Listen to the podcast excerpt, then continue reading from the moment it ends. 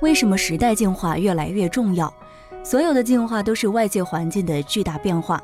用生物学思维来看，如果外界环境没有变化，就不需要进化。像恐龙统治地球上亿年，如果没有那颗小行星撞击地球，我们今天还是这样吗？如果熊猫不是进了那片竹林，它的祖先是狗熊，于是停止了进化，熊猫就变成了只有当竹子开花的时候，就会出现一次大的危机。所以，外部环境的剧烈变化是我们进化的核心原因。瑞达利欧先生回忆，1894年来中国时送了十美金的计算机，大家都认为是一个非常贵重的礼物。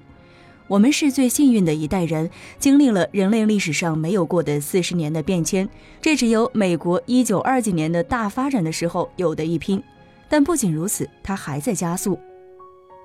我就是站在斯坦福大草坪前，深深地震撼了我。那一年我三十一岁，过去的三十年我又在干什么？创业圈说睡得比狗晚，醒得比鸡早。现在还有三点钟群，我们这么勤奋，为什么他们跑着步，开着游艇，然后带来世界上最先进的创新？我想，这不是书中有路勤为径，一定要看他们如何有一个大的梦想。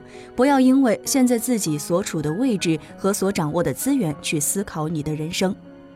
瑞达利欧先生说：“怎么去找到一个解决问题的起步点？”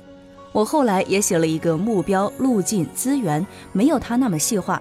找到五步路标，然后有哪些地方通往路径，再组织这些资源。在这个时代，勤奋只是我们众多基石当中很普通的一个点，所以需要开放。在外界环境不变化的情况下，持续的积累是优势。我们回想一下，为什么中医越老越值钱，文章越做越优秀？古代社会只要积累，只要工匠铁打的优秀，你就成了祖师爷，传男不传女。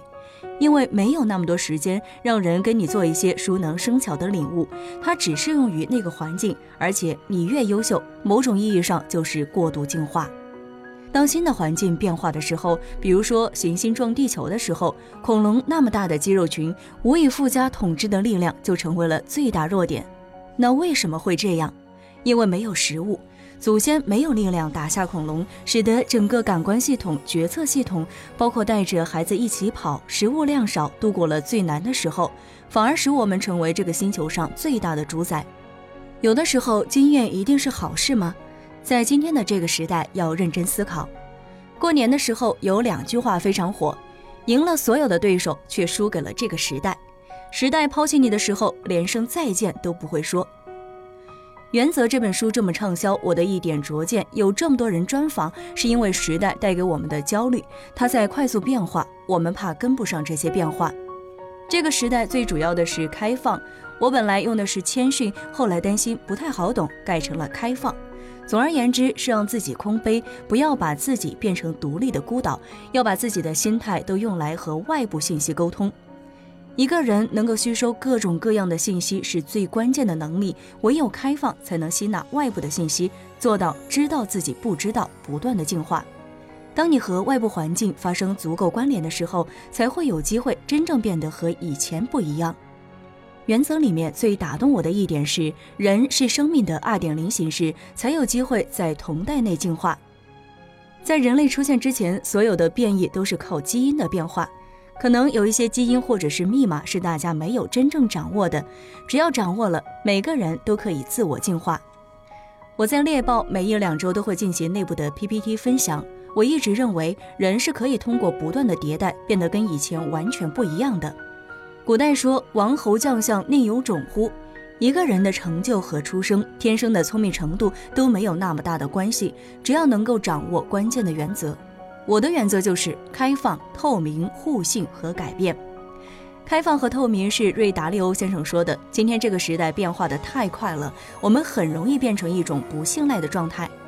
技术几十年前都有了，但是我认为相信一些大趋势是对的，甚至相信达利欧先生在书上的这不过就是某种技术的演变，几十年前就有了。